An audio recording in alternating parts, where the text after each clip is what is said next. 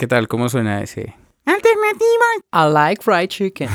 Are you ready, Maiso?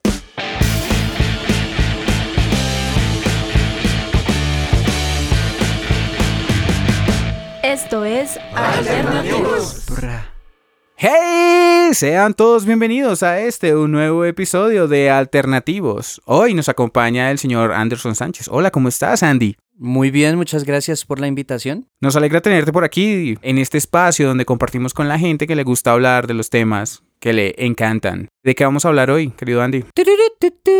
Pokémon Johto. De Pokémon, no Pokémon, porque no hay tilde en la O, es Pokémon. Ah, gracias por aclararnos. Claramente hay una tilde en la E en el dibujo. Entonces, ¿cómo se dice? ¿Cómo sería? Pokémon. Muy bien, vamos a hablar de, de esta franquicia que ha sido tan importante durante más de 20 años en el mundo del entretenimiento para grandes y pequeños, y no tan pequeños, porque sinceramente Pokémon abarca un, un gran ramo de edades, ¿no? Muchas generaciones, desde adultos de 30, 35 años hasta hoy en día vemos niños también de 6, 7 años en la misma onda de cuando nosotros éramos así de chiquitos.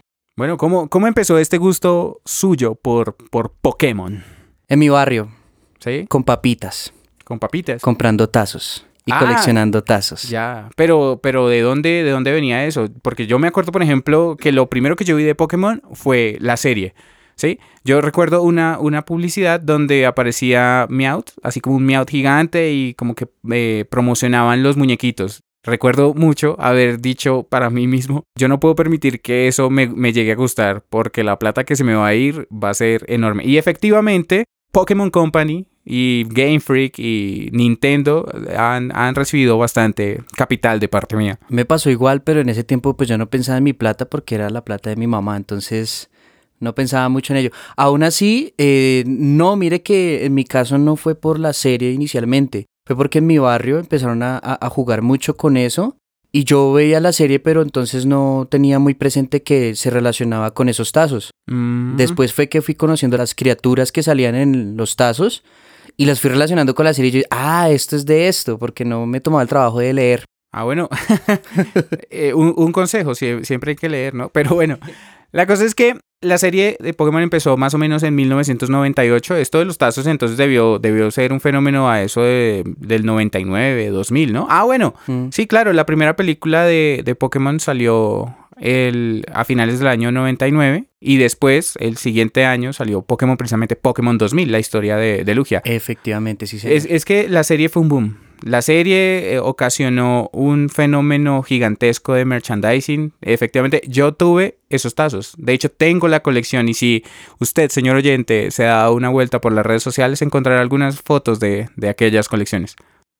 Y sí, eh, es bien interesante porque nosotros pensamos que el boom solamente fue en esa época, pero en realidad es en, en nuestro país, en Japón, en realidad allá usted encuentra cualquier cosa de Pokémon, usted encuentra artículos para cocina, ropa, alimentos, todo con el tema de Pokémon. Hace como un año salió la línea de ropa formal, o sea, para oficina de, de Pokémon. Y es muy interesante poder como lucir esas prendas eh, en un entorno, digamos que muy ejecutivo. Pero bueno, de esa serie, ¿usted qué recuerda especialmente? Bueno, especialmente, ¿qué recuerdo? No, pues el primer capítulo. Ash, como la mayoría de los colombianos, por eso yo creo que me siento bien identificado, llegando como siempre tarde a algo, ¿no? Y llegaba tarde la repartición de los Pokémon iniciales y pues le tocó a ese Pikachu todo renuente, todo... Oye, sí, no, no, me ha- agresivo. no, no lo había notado. Efectivamente, Ash llegó tarde porque se le dañó el despertador, sí. Entonces, es, es un capítulo bien especial para mí, no solamente porque yo llego tarde a muchos sitios, sino porque es como ese inicio a esa gran aventura y a esa gran expectativa de lo que nosotros teníamos en ese tiempo cuando veíamos la serie, ¿no? ¿Qué cosas vamos a ver? ¿Qué clase de criaturas desconocidas? Porque en ese tiempo no había la facilidad de que, ah, bueno, esta es la primera generación de Pokémon, voy a entrar a internet para ver todos los Pokémon que salen ahí, No, qué cuento de internet. Usted para, ah, para conocer un Pokémon nuevo tenía que esperar cada nuevo episodio que Exacto. efectivamente eh, presentaban uno, uno cada, cada episodio. Con esa sesión que se llamaba ¿Quién es este Pokémon? y después de la publicidad le decían el nombre. Pero pues uno ya como al finalizar el programa empezaban a dar el Pokérap, no sé si, si lo recuerda.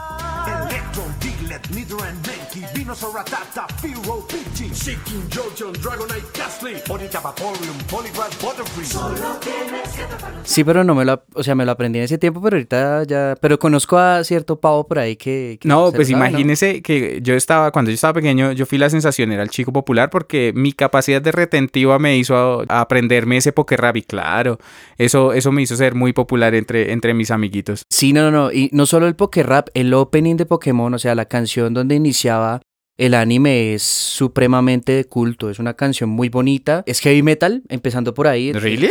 Heavy metal. Eh, o sea, ¿really? El, el género de esa el canción género de es esa heavy canción. metal? El género de la mayoría de openings en ese tiempo es heavy metal. A ver, pues, no, no tenía ni idea, pero ahora Sí, que se- habla sí, de, señor. que, de que eso es un factor común en, en esos openings de esa época, podríamos marcarnos un programita de las influencias que tuvo la música para la generación de estos intros en las series No, y, animadas. y es bien interesante porque si nos ponemos a analizar el intro de este anime en particular, de esta serie en particular, también es un intro que nos invita a descubrir este mundo, ¿no? Dice, yo quiero ser siempre el mejor, no sé qué, y empiezan a mostrar los diferentes Pokémon, pero no los muestran inmediatamente en cada capítulo. Entonces yo quiero saber cuál es ese Pokémon que aparece volando alrededor de la Tierra, ese Pokémon rosadito bonito que aparece, ese Pokémon azul que sale volando por el mar y después se vuelve a sumergir, cuál es el Pokémon en el que el protagonista estaba corriendo por la pradera, todo eso era bien interesante y uno como chiquito pues la naturaleza de nosotros es ser curiosos y esa serie era eso, era alimentar nuestra curiosidad. Yo creo que por eso la mayoría de, los que pues tenemos nuestras edades, ¿no? Tenemos todavía ese cariño por esta franquicia, ¿no? porque siempre nos invitó a, a la imaginación, nos invitó a, a descubrir, a ser unas personas curiosas. Efectivamente, Pokémon logró, logró eso, cautivar ese deseo de esa curiosidad del público infantil y pues lleva más de 20 años haciéndolo. La serie tuvo recientemente un, como un reinicio. ¿Qué, qué fue lo que pasó con la serie? Bueno, la, el- la última temporada de la serie fue en la región que estaba en la generación anterior, que era Alola, La que inspirada estaba basada en Hawái. en Hawái, efectivamente. Históricamente es la primera donde Ash gana una liga, porque ninguna había ganado una liga Pokémon. Bueno, ¿y la, la, la, la de las Islas Naranja no cuenta? Que eso es de la segunda hay un temporada debate, de- hay un debate muy largo en internet de que la gente dice eso, exactamente que Ash ya había sido campeón de una liga. Las Islas Naranja no eran liga Pokémon de región. En ese caso, pues ya ahí se entraría un debate muy largo, pero entonces no, creo que no. No vamos a entrar a ese debate porque resultamos peleando. Bueno, está el bien. caso es que sí, no fue un reinicio. En realidad, el primer capítulo de la nueva temporada que inició ahorita a finales de noviembre es Ash llegando de Alola a Kanto, a su región original, a su, al pueblo Paleta, allí. Y abren un nuevo laboratorio Pokémon en otra ciudad dentro de la región de Kanto, de, de la región originaria de Ash. Y el profesor Oak, ese profesor mítico que le entregó a Pikachu, que le recibía todos los Pokémon a Ash en la caja, lo invita a la, a la inauguración. En esa inauguración, bueno, conoce al, al profesor, ocurren alguna serie de, de eventos y el profesor le dice a Ash que si quiere ser investigador oficial de ese laboratorio junto al nuevo personaje que se llama Go. Yo creo que esa es una clara referencia a Pokémon Go. Sí. Empezando por ahí, ya empezamos con las referencias. El caso es que ellos dos se vuelven como compañeros de investigación del mundo Pokémon de ese laboratorio. En eso se va a basar esa aventura. Bueno, ¿y usted ha visto, ha tenido la oportunidad de ver esos episodios? ¿Qué tal? Sí, es ¿Qué bien interesante porque como tal el estilo gráfico que tuvo la generación pasada fue muy polémico porque era muy infantil. Y el cambio que hace a esta generación es que pasa a ser un poquitico más sobrio sin dejar ese estilo de dibujo infantil. Aún así es muy agradable a- al ojo porque ya no toman esos recursos exagerados que tomaban en Alola. Y la trama como tal, la historia como tal es bien interesante porque vuelve a memorar como tal esa, eso que veíamos en la primera generación. Y era el descubrimiento. Listo, ya conocemos todos los Pokémon, los primeros 150, ya los conocemos. Pero quiero saber más de ellos. ¿Cómo es que evoluciona el Bulbasaur al Ivysaur? ¿Y cómo es que evoluciona el Ivysaur al Venusaur? Hay un capítulo donde solamente hablan de eso y es muy interesante porque ya lo muestran es como si fuera un animal de verdad y lo muestran con las características que no hemos visto hace 20 años. Bueno, de, de todos modos como que suena como si estuviera teniendo un proceso de madurez la serie. Como tal, claro que han pasado un montón de cosas en esa serie, ¿no? Yo recuerdo, yo recuerdo haber buscado capítulos que censuraron. Nunca escuché de los eh, capítulos que censuraron en, en Pokémon. Claro, claro, por supuesto, digamos el principal, El de Porygon. el de de Porygon, Enter sí, señor. Porygon. Ese episodio ocasionó que varios niños terminaran hospitalizados por, por epilepsia, porque tuvieron ataques de epilepsia. Lo que pasa es que en ese episodio en particular los niños se sentaban muy cerca del televisor a ver el programa. Y en este capítulo había una, un- un- una pequeña secuencia en donde había una iteración de dos colores, ¿sí? del azul y el rojo, de manera como muy rápida. Y pues hay personas que son fotosensibles. Y esto ocasionó que, que, que pasara pues, es- ese incidente, por eso fue censurado. Otro que fue censurado fue el en el que uno de los antagonistas, entre comillas, uno de los del equipo Rocket, eh, James, ¿era? Eh, aparecía como, como, como transformado en mujer, ¿no? Con unos pechos un cuerpo de grandes. mujer, sí. Había otro donde mostraron un arma de fuego, ¿no? Entonces también, Sí, también. James apuntándole a, a- creo que a Ash en la no, cabeza. en realidad no era, no era uno de los del equipo Rocket. Sí, era un señor, razón. era un señor como que vivía en esa cabaña. Algo sucedió ahí, pues obviamente no sé qué sucedió porque el, el capítulo no se pudo ver aquí. Pero sí, aparte de eso, también hay muchos capítulos donde entraba mucho el misterio. Hay uno donde van de viaje en un crucero y les sirven pescado. Pero el pescado no se parece a Magikarp. Magikarp, Golden y Seeking eran los únicos Pokémon pescados que nosotros veíamos en esa generación. Ese pescado no se parece a ninguno. O sea, se parece más como una trucha de la vida real. Porque sí hay una discusión en que, eh, en que si los Pokémon son, son, son animales que se pueden consumir dentro del universo del, de la En la, en la séptima generación eso se como que se finiquitó porque Se ellos- aclaró. se aclaró porque entró el debate de, las colas de Slowpoke, que Slowpoke está en vía de extin- de extinción porque los cazadores cortaban sus colas porque eran muy ricas. Es como decir hoy en día, no sé, las aletas de, de tiburón o algo así, que las usan para muchas cosas. Ok. Eso pasaba con los Slowpokes. Y en eso se da de entender de que el único alimento de los seres humanos también son los Pokémon, porque no existen animales en ese mundo. Los Pokémon son los animales. Entonces allá la leche Mumu, que es la leche de Miltank. Entonces si, si usted le dice que carne de res, pues bueno, ya sabe de dónde viene. ¿De Taurus, supongo? o de Porque hay varios Pokémon. Tauros, eh, ah, Buffalant, que ah, sí, supongo también. las- la de esta. Entonces, eso fue un tema que ya se finiquitó. Es un mundo cerrado. Porque incluso en la primera generación hubo toda esa clase de cosas que hicieron que, que la gente preguntara, ¿no? Porque se vio en algún capítulo, se habrá visto un perrito, un perrito que no era Pokémon, era un perro. Y se ve otro capítulo donde Ash está parado en una, en una pecera gigante y pasan peces normales. Entonces, yo creo que la primera generación fue la construcción, porque no estaban muy seguros realmente de lo que iban a hacer. No, pues es que esa primera generación tuvo de todo, de todo. Sí. Pero lo que yo rescato de lo que representó para mí cuando era pequeño fue toda la, la mercancía que yo le consumí a eso. Los tazos que venían en los paqueticos de, de qué, de qué era eso, como papitas, chitos, no me acuerdo. Venían, primero venían papas margarita, yo me acuerdo tanto. Y después venían los chetos.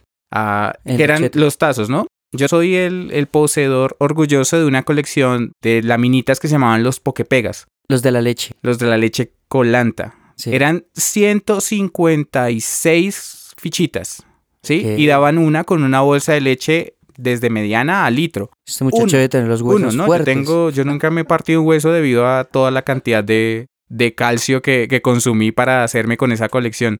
Usted, oyente, tiene también la posibilidad de ver esta colección en, en nuestras redes sociales. Por otro lado, bueno, si llego a coleccionar muñequitos, los tazos. Pues los tazos era más que todo como la fiebre de, de jugar con los amigos, de quitarles tazos. Llegué a tener la colección, sí, pero pues la perdí rápidamente porque era un niño y pues tampoco le tenía mucho sentido de, de pertenencia a esas cosas, ¿no? Actualmente esas colecciones... Actualmente cuestan plata. Sí, yo tengo apenas tres tazos que pude rescatar de el mercado de pulgas y me costaron. Me costaron porque eso ya no se consigue tan sencillo. Bueno, pero ¿dónde inició todo esto?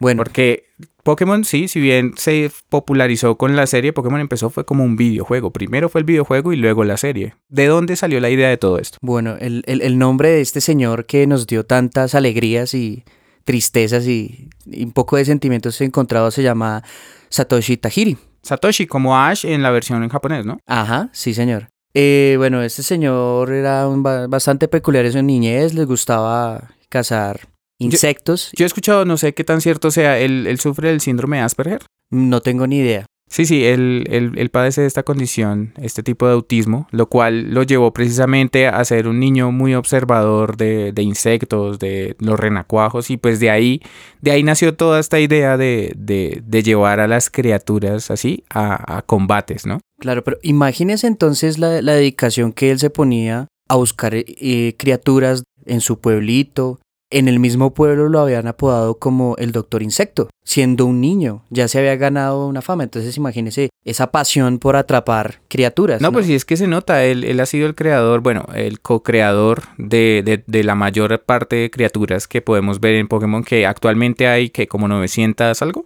no sé, 900, más de 900 Sí, con esta última casi- generación. con esta última generación estamos, estaríamos hablando de casi mil criaturas diferentes, especies diferentes Bueno, de Pokémon. todo esto empezó con, con 150, ¿no? Con 150 Más el mito, más, más lo que lo llevó a- al, al éxito. hacer lo que es hoy. Pero entonces yo creo que eso lo abarcamos más adelante. Unos años después, él conoció a alguien que se llamaba, que se llama, perdón, Ken Sugimori, que fue el primer ilustrador de- del juego. Pero ellos tampoco tenían eh, ninguna intención de crear nada parecido a lo que es hoy. Ellos hicieron una revista llamada Game Freak. Ah, Game Freak fue una revista. Ajá, Porque en Game Freak es la- 1990. Es la compañía que pues produce el videojuego. Exacto. Y ellos, años después, presentaron a Nintendo la idea de un videojuego cuya temática principal era la captura, la captura de monstruos. Y ¿A hacerles quién, ¿A quién llevaron eso? ¿Eso lo llevaron a Nintendo? a Nintendo directamente. Eso fue años después de que ellos empezaron a, a trabajar con Game Freak, ¿no? Ese, Sí. Esa pasión de, de Satoshi seguía viva, ¿no? Y originalmente no se iban a llamar Pokémon, se iban a llamar Capsule Monsters. ¿sí? y de ahí pasaron... de ahí pasaron a Pocket Monsters, Monsters. que era Pokémon de bolsillo, que hoy, que hoy en monstruos día- de bolsillo. Sí, hoy en día en Japón le siguen diciendo Pocket Monsters y la abreviación es Pokémon.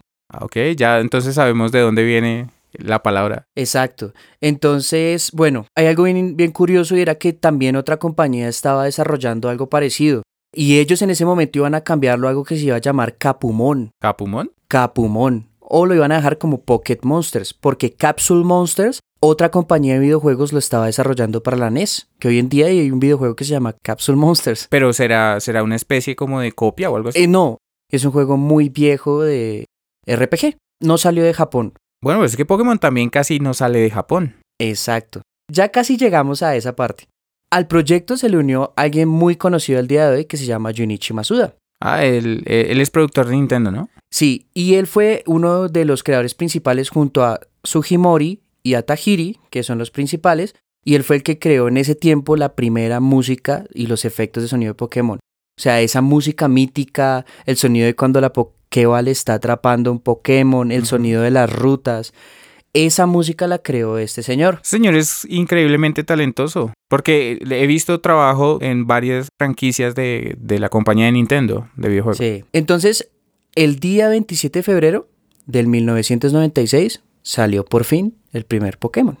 Que fue Pokémon rojo y verde en, en su versión japonesa, ¿no? Sí, tuvieron que pasar algunos años para que pudiera salir de Japón. Es ahí donde ahora sí vamos a hablar del mítico Mew. Bueno, ¿qué, qué es todo este tema de Mew? Que creo que yo sé que fue lo que abrió las puertas para que esta saga, esta franquicia se convirtiera en lo que es hoy como fenómeno. Sí, haga de cuenta que ese pequeño muñequito basado en un feto Ese, ese pequeño grupo de beats de Beats, salvó esos unos y ceros salvaron una franquicia de la quiebra total.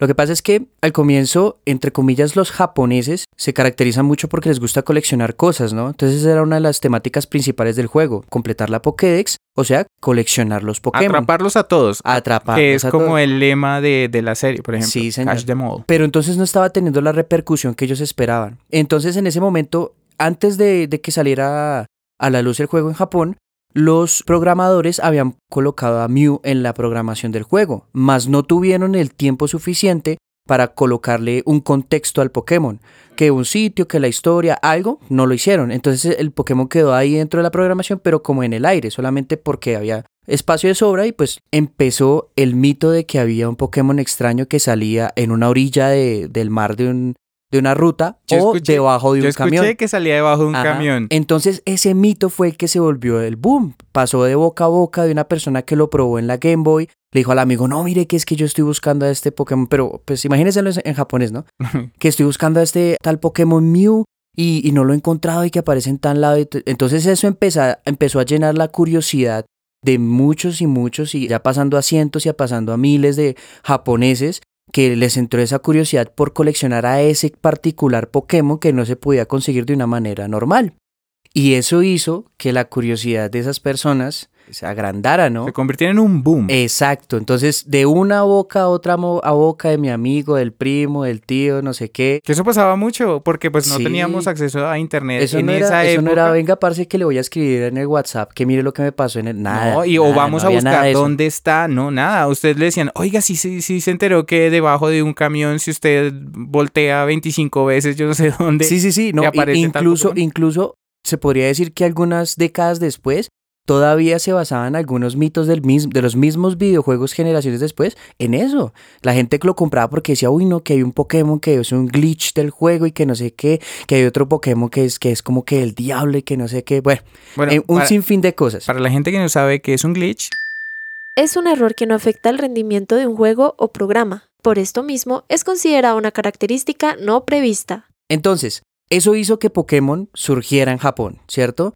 A base de, de mitos, a base de ese Pokémon Mew tan extraño que no se sabía cómo conseguirse. Después de eso, algunos años después, dijeron, bueno, vamos a enviar este, este juego, vamos a probar en otras partes del mundo. En otras partes del mundo pasó lo mismo. Fue un completo éxito, el juego no sabía, o sea, se vendía a borbotones, como dicen por ahí. claro, es que la idea, la idea fundamental de ese videojuego es, es muy sencilla, pero muy atractiva. Es que usted simplemente tiene que coleccionar, atraparlos a todos. Entonces usted no va a quedarse con esa sensación de que, oiga, me faltó tal Pokémon porque pues mi amiguito lo tiene. De hecho, eso también generó una dinámica chévere y era que usted podía como traspasar esas criaturas o compartir esas criaturas con sus amigos. Claro, porque en ese tiempo, si nos ponemos a mirar en retrospectiva, las personas que les gustaban los videojuegos o eran porque eran personas reprimidas o porque eran personas poco sociables.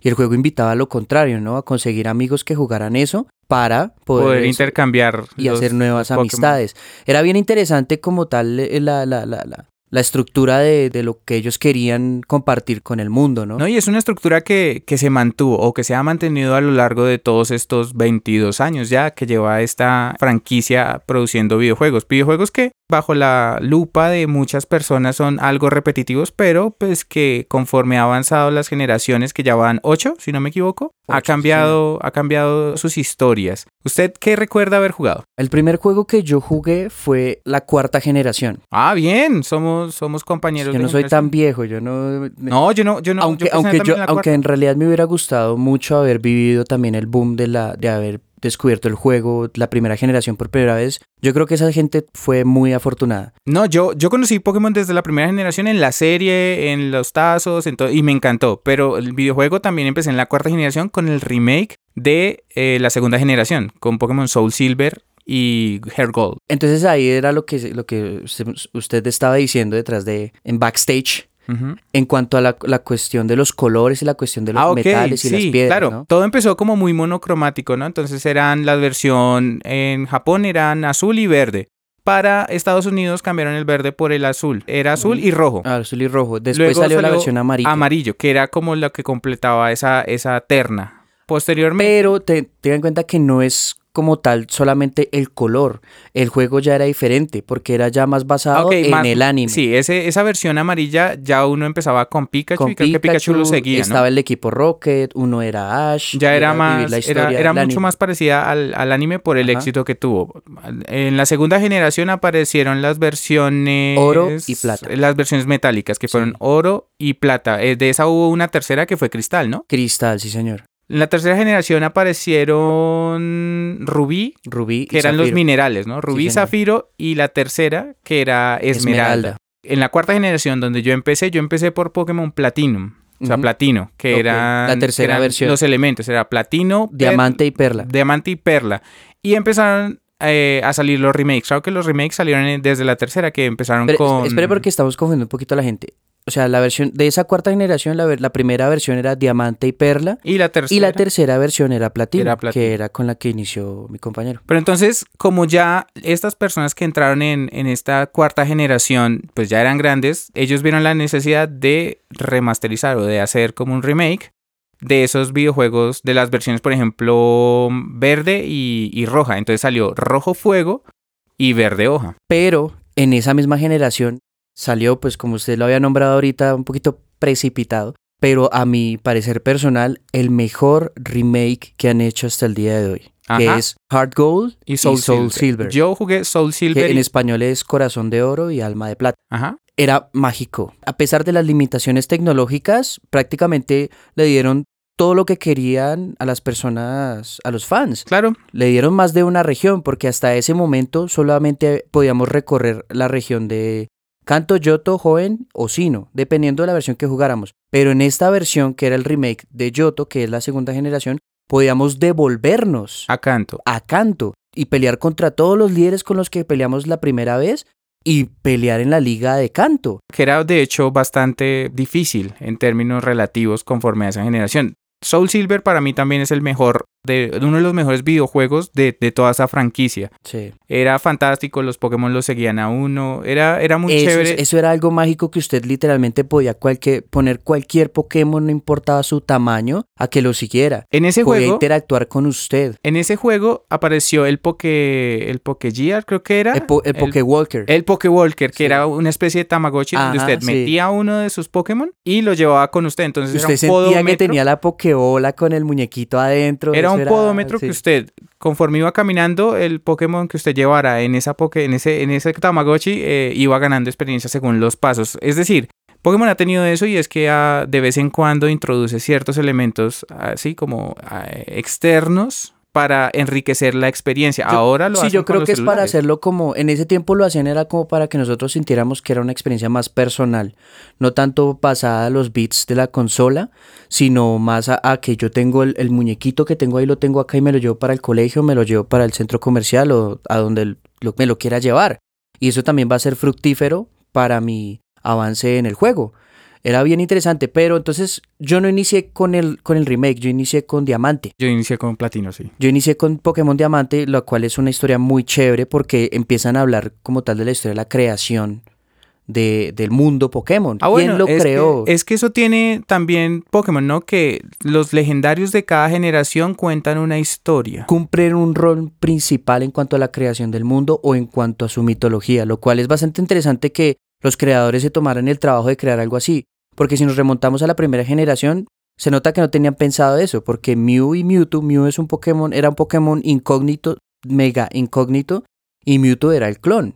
Entonces no había como un, un misticismo o algo mítico que nos contara sobre el- quién creó el mundo Pokémon o cómo se originó todo. Y es que actualmente existe toda una, como toda una, eh, una línea de creación. Entonces está Arceus, que Un es- Génesis, un Éxodo, un Levítico, una Biblia. hay, toda una, una, una teoría evolutiva de cómo, cómo fue creado el mundo de Pokémon. Todo eso se ha enriquecido y por eso llegamos, por ejemplo, a una historia tan, tan maravillosa como la de la quinta generación. Uf, para mí de las, la de las historias, la mejor quinta generación.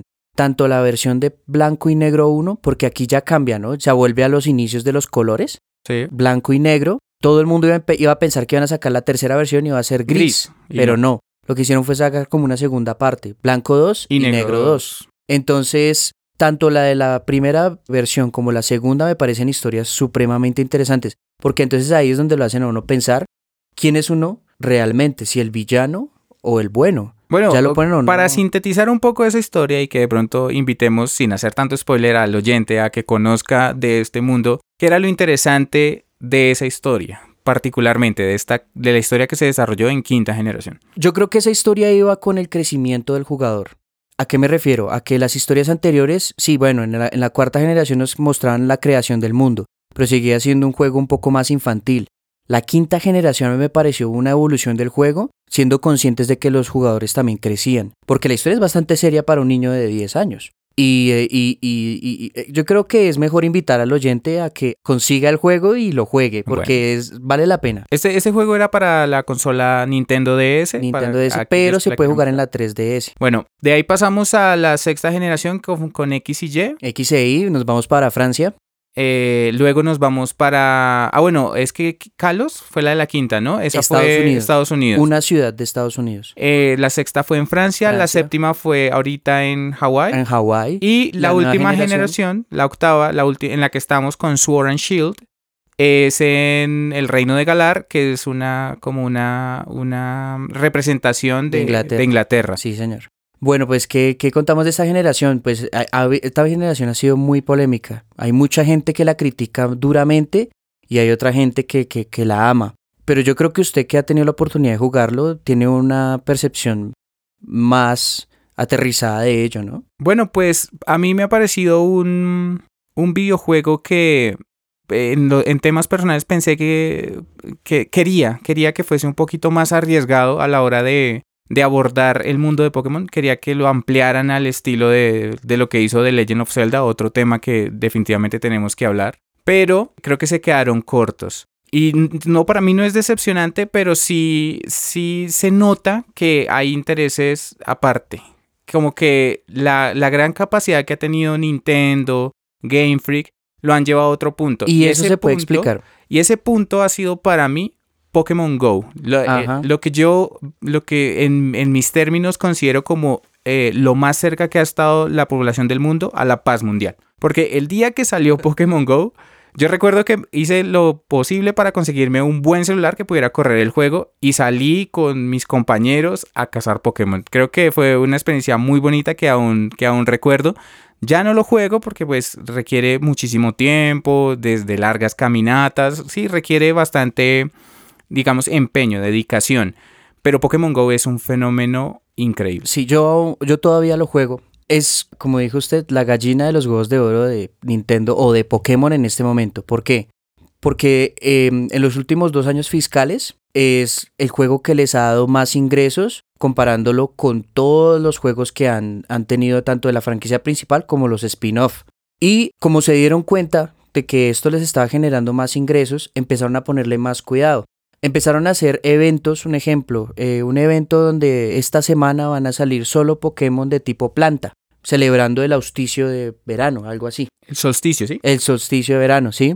Y la demora es que se acabe ese juego y a las 12, eh, ese evento, perdón, y a las 12 horas vuelven a poner otro evento diferente. Ese juego se nota que le están metiendo como mucho cariño, mucho amor por eso mismo. Porque... Pero es que ese juego cumplía el sueño de todo amante de Pokémon cuando era niño. Y era básicamente ver las criaturas eh, en el mundo real. Porque este juego utiliza tecnología de realidad aumentada para visualizar los Pokémon en entornos reales, ¿no? Entonces es esa, esa experiencia de capturarlos, de compartir con otros jugadores el combate contra un Pokémon que está a mayor nivel. Es, es increíble. In- es decir, Incluso esa tecnología de realidad aumentada ha servido también para que ellos aprovechen y hagan concursos de fotografía. Cogen y, como el Pokémon lo pueden colocar ahí, no importa hasta donde usted se vaya, el Pokémon va a quedar en la misma posición.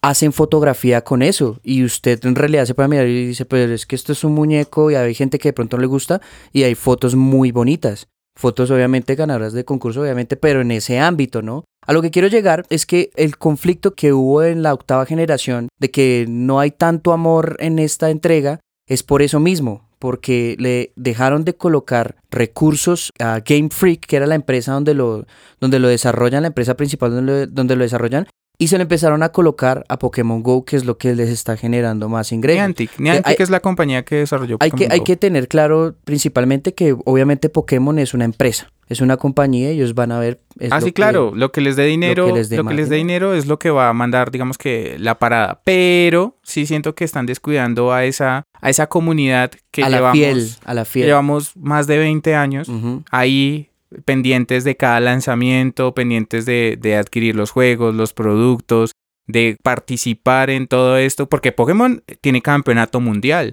Pokémon tiene campeonato mundial de cartas y de videojuegos. Sí, ah, Tiene de Pokémon Go también lo metieron, lo empezaron a meter para hacer campeonatos mundiales con Pokémon Go. Bueno, eso es, eso es positivo para ese tipo de jugadores, pero lo que quiero decir es que sí como que descuidaron eso, y es que Pokémon como, como fenómeno, como franquicia, hay centro Pokémon en Londres, lo inauguraron hace un par de meses. Japón tiene un, un barrio casi que dedicado a, a todo a toda la mercancía de Pokémon, entonces lo que genera es... Hay, hay tapas en las ciudades principales de, de, de allá de Japón. Colocaron las tapas de las alcantarillas con diferentes las diferentes evoluciones de Eevee. Y qué bonito es ese Y, y son tapas, y las tapas son, yo creo que un colombiano no de la roba y se la lleva para la casa. Sí, no, si estuviéramos en Colombia tal vez eso no, no sería posible, pero Sí, bueno. El caso es que hay algo que tampoco se puede negar. Y es que con Pokémon Go yo personalmente he vivido experiencias bastante agradables.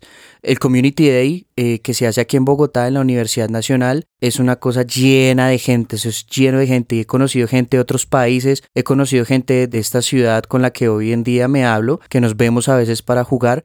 y es una experiencia muy chévere. Lastimosamente, pues que le meten más. Claro, eso, eso afecta a la línea principal de videojuegos. No obstante, ojalá y Pokémon se dé cuenta de eso a tiempo y vuelva a, a darle un poquito más de, de, de atención a esa generación que como yo crecimos con este fenómeno mundial. Pero bueno, señores oyentes, eso fue todo por el día de hoy hablando de Pokémon. Si siente que algo se quedó por fuera, que nos faltó hablar de muchas cosas, porque hay videojuegos que usted mencionó como los spin-off de Mundo Misterioso, el manga, por ejemplo, que tiene una historia, que tiene, son varios mangas, ¿no? Entonces tiene historias que son bastante, un poco más adultas. Hay otros, otros temas que dentro de este universo de Pokémon vale la pena hablar, pues eh, podríamos hacer otro especial así más cortico y, y, y aclarar todos esos temas que nos quedan por fuera. No obstante, esta invitación es a que compartan este podcast con aquellos amigos a los que les apasiona también este mundo y la invitación que siempre tienen a que vengan y compartan eso que los hace sentir bien, de eso de los que los motiva a hablar. Esto fue el episodio de Alternativos. Muchas gracias, Andy. Muchas gracias a ustedes por invitarme. No, fue un placer escucharte hablar de Pokémon. Muchas gracias a todos nuestros oyentes. Chao, chao.